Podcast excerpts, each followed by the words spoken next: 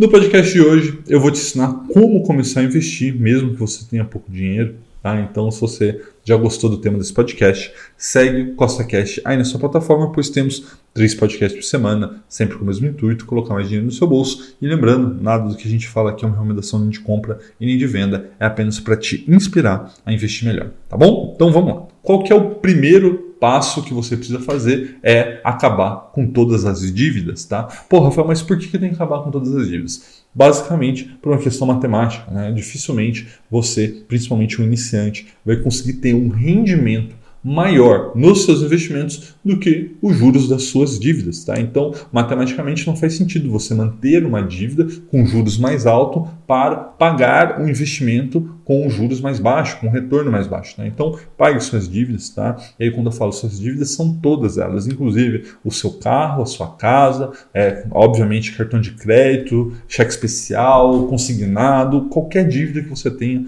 pague antes de começar a investir, porque não faz sentido investir tendo dívida, pelo que eu já disse. Provavelmente você não terá um retorno maior nos seus investimentos do que os juros das dívidas, mesmo porque no Brasil os juros das dívidas são muito altos. Tá? Então, primeira coisa, acabe com as dívidas. Segundo passo, faça uma reserva de emergência. Rafael, por que, que eu tenho que fazer reserva de emergência?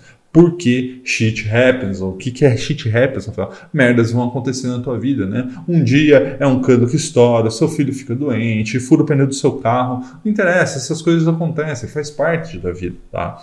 E quando você está investindo, você tem que deixar o seu dinheiro lá pronto para investir e uma vez que ele entre nos seus investimentos, ele tem que ficar lá teoricamente para sempre. Mas teoricamente esse dinheiro vai ficar lá para sempre até que você chegue à sua aposentadoria. E se você ficar tirando toda hora, né, você vai ter aí a possibilidade até de perder dinheiro. Né? Então a gente quer aqui que você ganhe dinheiro, não que você perca dinheiro. Então é importante que você tenha reserva de emergência para se você tiver algum percalço na sua vida e você vai ter, porque todos tem, você não vai tirar dos seus investimentos de longo prazo, você vai tirar dessa reserva de emergência, que eu sempre falo para as pessoas que me seguem, enfim, que o melhor lugar para se colocar é Tesouro Selic. Mas, se você quer deixar na poupança, se você quer deixar naquele CDB de liquidez diária, tanto faz. Tá? O importante é que você tenha essa reserva constituída de mais ou menos seis meses dos seus gastos. Então, se você gasta ali 3 mil reais por mês, você precisa ter 18 mil reais nessa reserva, né? que é normalmente o suficiente para que você aí pague qualquer percalço que tenha na sua vida. Tá? Então, passo 2, criar essa reserva de emergência. O terceiro passo é abrir uma conta numa corretora, porque é a corretora que vai te dar acesso a todo o mercado financeiro. Né? E no mercado financeiro é onde você vai fazer esses seus investimentos. Né? Não recomendo que você faça através de bancos, porque os bancos normalmente, além de ter muito menos opções de investimento, eles também é, cobram taxas maiores sobre isso. Então procure uma corretora. Coloquei aqui a foto de várias corretoras e para vocês que já me conhecem, eu digo que eu uso duas corretoras aqui no Brasil.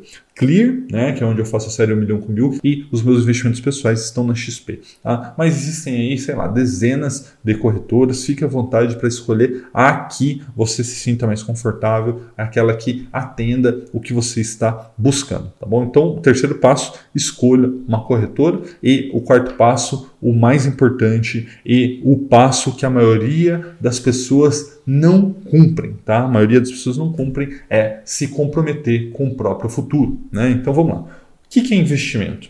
Investimento é você abdicar de consumir agora para consumir mais lá na frente. Né? E esse lá na frente é lá na frente mesmo, né? quando você já tiver aposentado, quando você tiver que viver desses rendimentos, porque imagine que você já tenha percebido isso, que você não vai receber nada do INSS, você não vai conseguir se aposentar pelo governo, porque aquilo ali foi criado para outros interesses em outra época. Tá? Então, se você tem, por exemplo, a minha idade, 20, 30, 40 anos, daqui 20, 30 anos eles vão fazer uma nova reforma e você não vai conseguir viver daquela é, pensão né, do INSS. Então você precisa construir o seu futuro, então você precisa se comprometer com o seu futuro. E como que você vai se comprometer?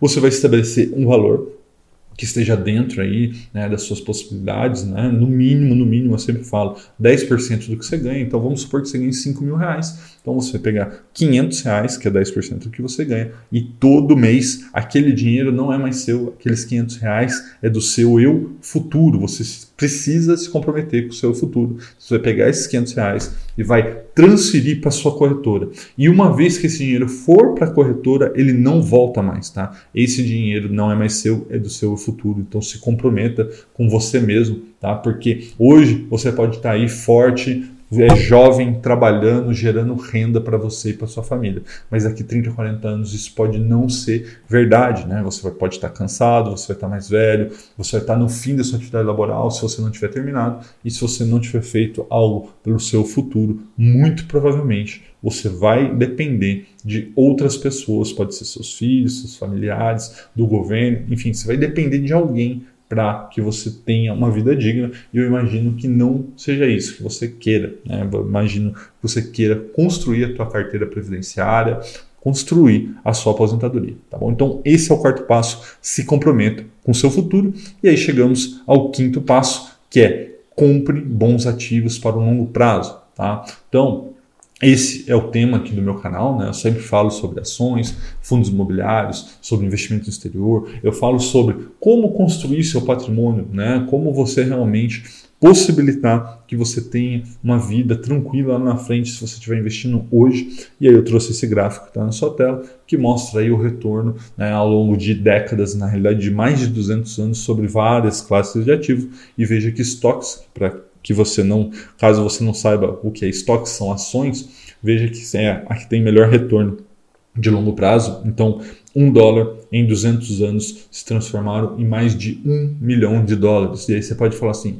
Rafael, eu não vou viver 200 anos. E obviamente você não vai viver 200 anos, mas o seu filho, os seus netos, os seus bisnetos, eles estarão lá daqui 200 anos. Né? Então você vai poder construir um patrimônio não só para você, mas para toda a sua família. Né? Então, seja aquela pessoa que quebrou né, a, a, aquela geração de pessoas que não estão deixando né, um patrimônio, não estão construindo um patrimônio familiar para os seus filhos, para os seus netos, para os seus bisnetos. Tá? Construa você esse patrimônio para você, para você possa usufruir desse patrimônio até o final da sua vida e ao final da sua vida esse patrimônio vai ser transferido para os seus filhos. Então também ensine os seus filhos a gerir tudo isso, a investir para que eles possam fazer a mesma coisa que você está fazendo por eles, para os seus netos, para os seus bisnetos, tataranetos, para que isso se perpetue ao longo das gerações da sua família. Tá? Então é muito importante que você faça isso comprando bons ativos de longo prazo, preferencialmente ações que são os melhores ativos de longo prazo. Né? Você está vendo aí no gráfico, supera renda fixa, dólar, ouro, tudo, absolutamente tudo. Ações são o melhor investimento para longo prazo. Tá bom? Então, esses foram os cinco passos, né? É importante que você siga cada um deles para que você consiga começar a investir da maneira correta e dessa forma construir seu patrimônio através do mercado financeiro. Um forte abraço e até a próxima!